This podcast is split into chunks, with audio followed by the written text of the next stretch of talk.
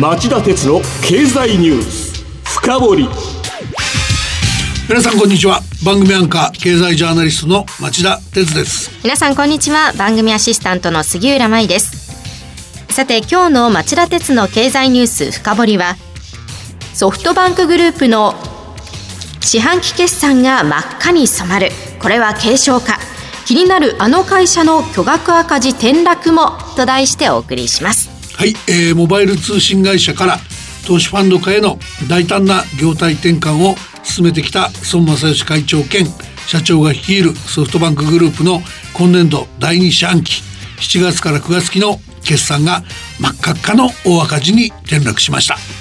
ところがいつも強気の孫社長だけにおとついの決算発表を体制に異常なしという言葉で自信たっぷりに総括してみせた。この決算を受けて昨日これといった根拠はないんですがと前置きした上で孫社長の強気の姿勢を見て電気通信の業界関係者から納税額の少なさ批判や携帯の値下げ要求を交わすために意図的に評価損を多めに計上して赤字決算を演出したのではないかと勘ぐった見方の声まで僕のところに寄せられました。まあ、それは違うんですけど、はい、まあ、僕としては昨日大急ぎで決算資料に目を通してみましたわざと赤字にしたような形跡は見つからないですけれどあれこれちょっと変だな。長引かなければいいなっていう問題はありました。今日はそんなお話をしたいと思います、はい。まあ、ソフトバンクの携帯を使っている方も大勢いらっしゃいますので気になる話です。CM の後町田さんにじっくり深掘ってもらいましょう。町田鉄の経済ニュース。深掘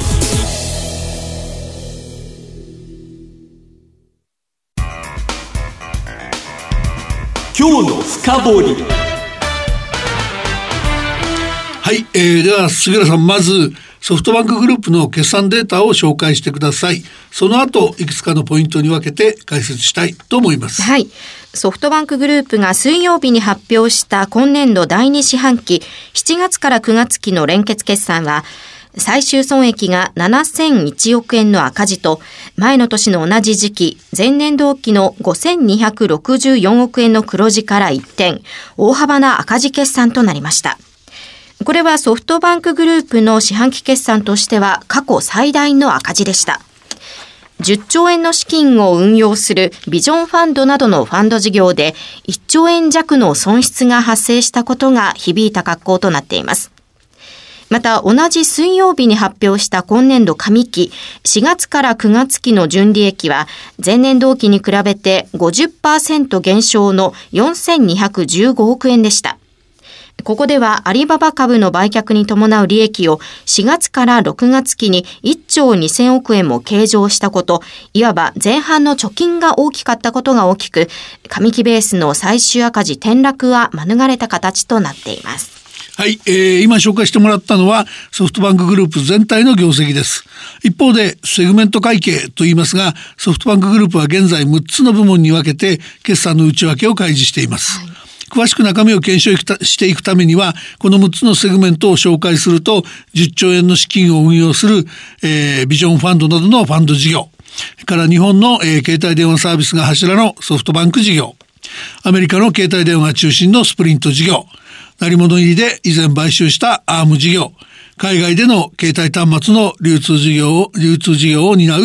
えー、ブライトスター事業、そしてその他の6つとなってます。はい、で、えー、今回の決算のポイントなんですが、ソフトバンクグループのホームページにアップされている決算発表のあの動画や、えー、プレゼン資料を見ると明らかなように、孫社長はこのうちのファンド事業の一部、えー、この番組でも10月25日の兄弟番組の町田鉄の経済ニュースカウントダウンの8位のニュースでも紹介した、えー、ファンドの投資先 WeWork の損益にだけスポットを当てて今回の決算を真っ赤っかボロボロと称した後 WeWork もファンド事業全体としても V 字回復できるので全体として体制に異常なしと胸を張ったんです。確かにファンド事業はソフトバンクグループの損益を大きく押し下げた眼鏡なので、えー、その部分について説明するのは当然だと思います。だけどこういう時あの僕はその部分の説明の妥当性もさることながらそれ以外が大丈夫かも気になってしまうたちなんですね。なのでここからその両面を検証していこうと思います。そこで杉浦さんここでファンド事業の損益の変化を紹介してください。はい。ファンド事業のセグメント利益ですが去年の中間期の6324億円の黒字から今回の中間期は5726億円の赤字に転落しました。差し引きで見ますと、1兆2050億円も損益の足を引っ張った格好です。はい、ありがとう。そのファンド事業、特に WeWork の運営会社であるアメリカの We カンパニー関連の投資損失は、ファンドと本体の両方から投資していたので、ファンド側で、えー、およそ3600億円、本体側で5000億円に達したと明らかにした上で、孫社長は記者会見で投資の判断について、まずかった、高すぎた、反省しなければならない、決算についてボロボロと潔く認めました。We カンパニーはファンドを通じ AI 関連企業に資金を投じたりもしてました。で、業績を牽引してきた投資事業で We の上場に失敗して、えー、一転して巨額化会社になったことはソフトバンクグループにとって大きな誤算だったと言えます。投資先を自由放任好きさ好きにさせてきたのはそういう失敗は明らかなんです。はい。で、えー、ただですね、えー、判断が難しいのはここからだと思います。はい、孫社長が強調した V 字回復の根拠は、過去のビジョンファンドの運用成績の高さと、これまで投資したビルの完成から時間が経てば、えー、WeWork が投資回収できてきたっていう、いずれも過去の実績が根拠の話だからなんです。世界中の多くのエコノミストがアメリカを含む世界経済の原則原則懸念を指摘している状況の中で過去のケース原則が通用する保証があるとは言えないでしょう。はい、でしかもファンド事業の赤字は WeWork だけでなく、配車サービスの Uber テクノロジーズやビジネス対話アプリの Slack テクノロジーズへの投資でも評価損が出てるんですね。でもファンド以外の事業分野はどうでしょうか？なんつっても気になるのは、イギリスの半導体メーカーであるアームの業績ですよね。3年ほど前のことなので、記憶してるリスナーも多いと思いますが、アーム社っていうのはソフトバンクグループがおよそ3兆3000億円という日本企業としては過去最大の資金を投入して買収したイギリスの半導体メーカーです。世の中に出回ってるスマホはほとんどがアーム社製の CPU コアを備えてる。あらゆるものがインターネットに通じ、インターネットを通じて接続され、モニターや、え、コントロールが可能になるという IoT。えー、インターネット・オブ・シングスの時代の到来はアームの時代の到来だと言われてた時期もありました。はい、それゆえ当時は上場企業でしたが孫社長がどうしても欲しいと言って上場株を全て買い取り完全子会社化した会社です。買収後孫社長は5年以内にその株式を再上場して収益化すると言及したこともあった。ところが今回の中間決算ではこのアームの業績もボロボロでした杉浦さんこれも紹介してくださいアーム事業のセグメント利益ですが去年の中間期の1412億円の黒字から今回の中間期は268億円の赤字に転落しました差し引きで見ると1680億円損益の足を引っ張った格好ですこれじゃあ再上場どころか明らかにお荷物でしょ、えー、世界的な半導体不況や米中貿易戦争が影を落としているのは明らかです。まだあります。杉浦さん、スプリント事業のセグメント損益を紹介してください。はい。スプリント事業のセグメント利益ですが、去年の中間期の1933億円から、今回の中間期は1024億円と908億円の減益となっています。さっきも言いましたが、スプリント事業はアメリカの携帯電話事業で、設備投資の遅れから買収以来ソフトバンクのお荷物となり、当初は吸収合併するつもりだった T モバイル US に逆に買収されるなど誤算続きの事業です。で、えー、昨今ようやくそれなりに利益が出るようになったのに、アメリカの司法省や FCC、アメリカ連邦通信委員会、及び18の州の公益事業委員会が承認し、残るはカリフォルニア州の公益事業委員会の承認と、コロンビア特別区による差し止め訴訟ぐらいなので、